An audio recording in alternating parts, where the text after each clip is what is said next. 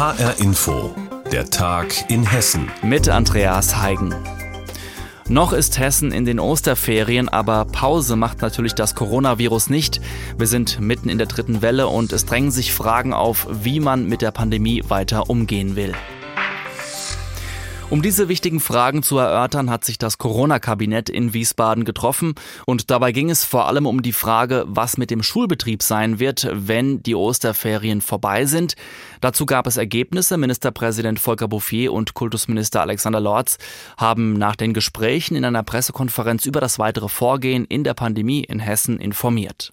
Mein Kollege Uli Höhmann hat mit unserem landespolitischen Korrespondenten Tobias Häuser über die Ergebnisse des Corona-Kabinetts gesprochen. Tobias, was hat denn Hessen jetzt vor ab nächster Woche in den Schulen? Ja, angekündigt vor den Osterferien war ja, dass es weitere Öffnungsschritte geben soll nach den Osterferien, also auch Wechselunterricht ab Klasse 7. Das nimmt die Landesregierung jetzt alles zurück. Um es einfach zu machen, es bleibt alles so bei den Schulen oder in der Schule, wie es vor den Osterferien war.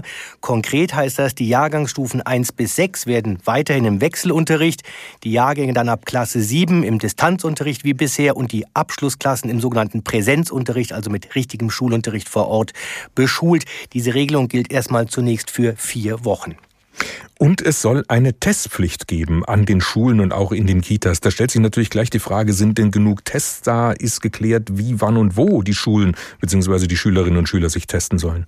Ja, das ist geklärt. Also diese Testpflicht, damit hat sich die Landesregierung lange schwer getan. Letzte Woche sprach der Kultusminister noch von einem letzten Mittel, was man ergreifen könnte oder müsste, ähm, damit äh, testunwillige Eltern irgendwie überzeugt werden können. Also jetzt kommt die Testpflicht nach den Osterferien. Das heißt, jeder Schüler und jede Schülerinnen, die am Unterricht teilnehmen wollen, von den wenigen, die es dürfen, müssen ein Testergebnis vorlegen, sonst gibt es keinen Präsenzunterricht. Die Landesregierung sagt, ähm, sie hat genug, genügend solcher Selbsttests, also dieser Laientests werden die auch genannt, beschafft, sodass nach den Osterferien alle Schüler und auch alle Lehrer zweimal pro Woche einen solchen kostenlosen Selbsttest durchführen können. Und da gibt es auch zwei Möglichkeiten. Entweder man macht das morgens dann direkt vor der Schule in, im Klassenzimmer sozusagen, sozusagen, äh, die Kinder müssen das ja selber machen. Oder man hat auch die Möglichkeit, diesen sogenannten kostenlosen Bürgertest äh, vorzunehmen. Das heißt, man könnte mit seinem Kind auch irgendwie in einem Testcenter oder Apotheke gehen etc. und dort so einen kostenlosen Bürgertest machen. Einer der heikelsten Punkte, die ja gerade rund um das Infektionsschutzgesetz jetzt auch in was bundesweit kommen soll, diskutiert wird, sind ja Ausgangssperren. In Hessen sollen Ausgangssperren möglich sein in Orten mit einer Inzidenz über 100. Das wären dann aber gleich ziemlich viele Orte, oder? Das wären dann gleich ziemlich viele Orte, das ist richtig. Und das ist auch eine Verschärfung. Bisher sah das sogenannte Eskalationskonzept der Landesregierung eigentlich Ausgangssperren nur vor ab einer Inzidenz über 200. Nun also schon ab einer Inzidenz über 100. Das ist neu. Allerdings sprach äh, Ministerpräsident Volker Bouffier bei den Ausgangssperren auch von einer sogenannten Ultima Ratio, ist so ein bisschen juristischer Begriff. Also das kann nur das allerletzte Mittel sein. Und die Kommunen müssen müssen das auch konkret begründen, warum sie dieses letzte Mittel ergreifen wollen. Es wird da keine landesweite Verordnung geben, die das vorschreibt, denn die Gerichte haben ja äh, einzelne Ausgangssperren schon gekippt, wenn die nicht gut begründet wurden von den Kommunen sagt unser landespolitischer Korrespondent aus Wiesbaden Tobias Häuser zu den Beschlüssen des Corona-Kabinetts. Es geht ein kleines bisschen voran, jedenfalls im Versuch. Als zweite Modellkommune in Hessen hat die Stadt Baunatal in Nordhessen jetzt ihre Geschäfte für Kunden wieder geöffnet. Voraussetzung für einen Einkaufsbummel ist allerdings ein negativer Corona-Test. Das Angebot gilt zunächst nur für Bewohner der Stadt Baunatal. HR-Inforeporter Rainer Janke berichtet. Ist schön, schönes Gefühl. Nach fünf Monaten ist das schon heftig. Bisschen zu kalt. Ich meine, wenn man vier Stunden im Biergarten sitzt, dann weiß man auch, was los ist. Dann kriegt man Eisbeine. Der erste Gast seit fünf Monaten für Gastwirt Adrian Schulz vom Klimperkasten ist das Modellprojekt, das heute in Baunatal gestartet ist. Ein erster wichtiger Schritt. Es ist ja keine wirkliche Normalität. Es ist ein Versuch zu gucken, ob es so überhaupt irgendwas bringt, was die Zahlen so angeht. Wir freuen uns darauf, unsere Gäste wiederzusehen. Wir freuen uns darauf, überhaupt Präsenz zu zeigen und äh, nach fast sechs Monaten überhaupt wieder was zu tun. Normalität würde ich es nicht wirklich nennen. Denn bevor die Besucher bummeln gehen können, müssen sie sich einem Corona-Test unterziehen. Unter anderem in der Stadthalle wird getestet und vor den Apotheken. Und auch nur die Baunataler kommen heute in den Genuss des Einkaufens. So wie diese Kundin, die bereits negativ getestet worden ist. Dann möchte ich gerne einen Gutschein kaufen, weil ich was verschenken möchte und wollte mal in die Geschäfte gucken. Auch dieser Baunataler hat ein grünes Bändchen um, Zeichen für einen negativen Test. Und den hat er sich geholt, weil er schon lange etwas kaufen wollte, verrät er. Jetzt wollte ich mir ein paar Wanderschuhe kaufen, weil in diesen Zeiten, da will man ja viel in der Natur wandern.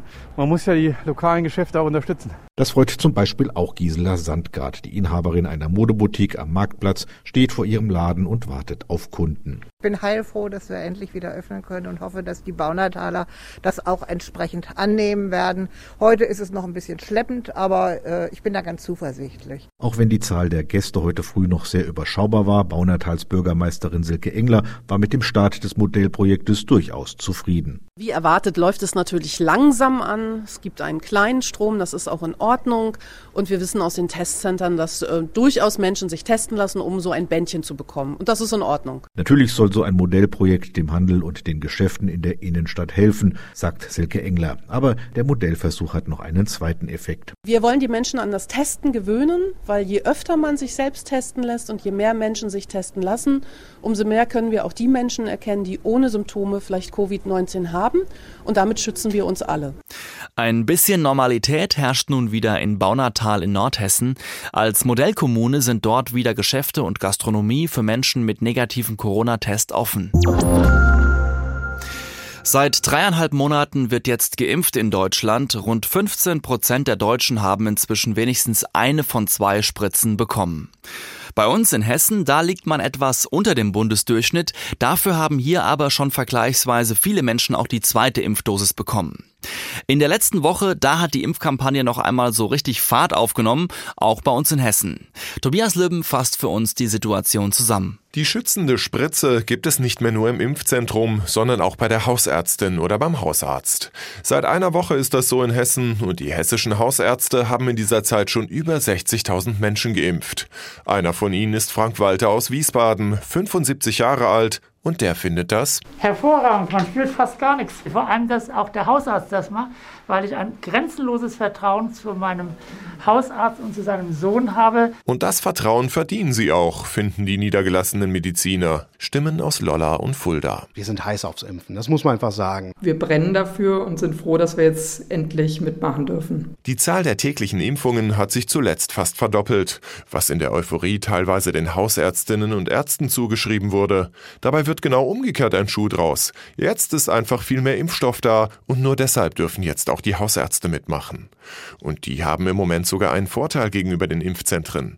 Die niedergelassenen Mediziner bekommen vor allem das Serum von BioNTech Pfizer geliefert und das stößt auf große Akzeptanz.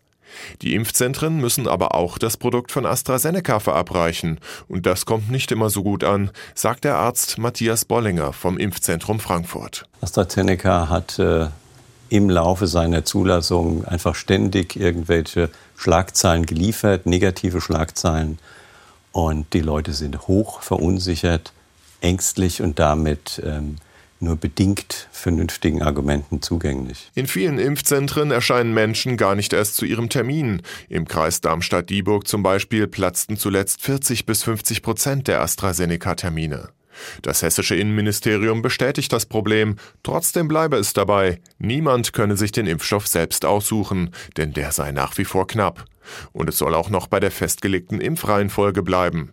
Anspruch auf eine Impfung haben bisher nur bestimmte Berufsgruppen, wie etwa Medizinberufe, Erzieher, Lehrer oder Polizisten, auch Menschen mit Vorerkrankungen und vor allem ältere Menschen ab 70 Jahren.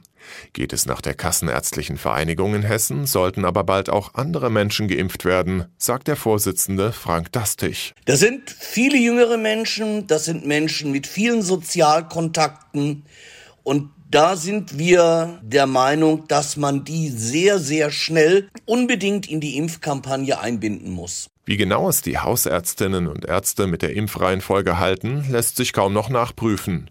Die Impfstatistik weist bei den Geimpften nur noch zwei Kategorien aus Menschen ab 60 Jahren und Menschen unter 60. Vorerkrankungen oder Beruf werden nicht mehr erfasst. Die Stiftung Patientenschutz befürchtet deshalb, dass die ursprünglich vereinbarte Impfreihenfolge jetzt peu à peu aufgegeben wird.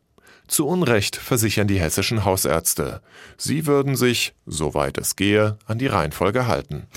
Wie läuft's mit dem Impfen bei uns in Hessen? Reporter Tobias Lübben hat den Stand für uns zusammengefasst. Mehr Begeisterung für Weltraummissionen, jünger, frischer, weiblicher, so soll die europäische Raumfahrt der Zukunft aussehen. Jedenfalls, wenn es nach den Plänen des neuen Generaldirektors der Europäischen Raumfahrtagentur ESA geht. Josef Aschenbacher ist seit März im Amt und hat seine Agenda 2025 kürzlich vorgestellt. Und die wird auch Auswirkungen für das Europäische Raumflugkontrollzentrum in Darmstadt haben.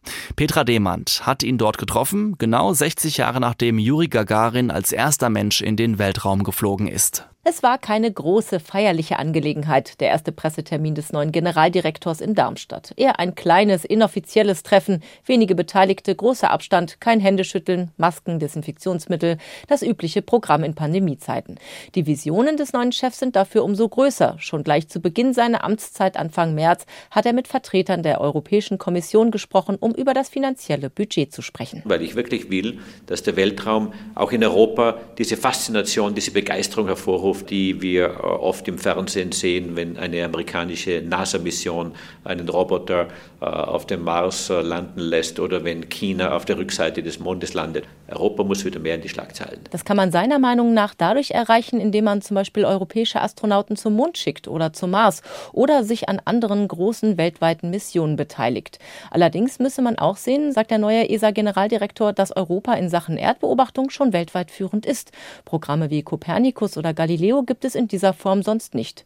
Große Kompetenz hat die ESA außerdem in Sachen Weltraumsicherheit. Beim ESOC in Darmstadt arbeiten die Spezialisten für die Beobachtung von Asteroiden, die der Erde gefährlich werden könnten, Sonnenwinden, die unsere Kommunikation lahmlegen könnten und Schrottteilchen sogenannter Space Debris, die um die Erde kreisen und die Satelliten gefährden. Hier will Josef Aschbacher neue Projekte fördern. Zum Beispiel Space Debris Beseitigung, Überwachung von Space Debris, Safety and Security. Und das ist etwas, was ich hier aufbauen will, gerade in, in Darmstadt, in ESOC, dass dieser Space for Safety uh, and Security Pfeiler der in der ESA existiert, stark anwachsen wird. Und das ist meine Ambition, auch in der Agenda 2025, diesen Bereich hier stark aufzubauen. Rolf Densing, Leiter für den Missionsbetrieb beim ESOC, hört das gern. Das Herz der Darmstädter Weltraumprofis schlägt nämlich regelrecht für alles rund um die über 100 Millionen Teilchen, die um die Erde rasen und den gefahrlosen Betrieb von Satelliten ganz schön kompliziert werden lassen.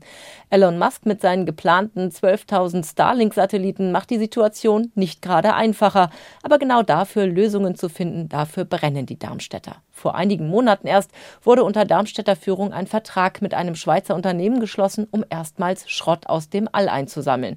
2025 soll es soweit sein. Der Missionsleiter denkt aber auch schon weiter. Wir wollen in Zukunft einen Schritt weitergehen, indem wir Reparatursatelliten bauen, also Satelliten, die gestartet werden, um an defekte Satelliten Teile anzuflanschen, so dass diese Satelliten wieder besser kontrollierbar werden, dass sie wieder betankt werden können, dass sie ihren Wert erhalten. Auch das entspricht voll und ganz der Agenda 2025 des neuen Generaldirektors. Nachhaltiger, grüner, flexibler soll die europäische Raumfahrt werden. Die Europäische Raumfahrtagentur ESA hat einen neuen Chef, Josef Aschenbacher heißt er, und welche Projekte er plant, darüber hat Reporterin Petra Demand berichtet. Und das war der Tag in Hessen mit Andreas Heigen und die Sendung, die finden Sie täglich auch als Podcast auf hrinforadio.de.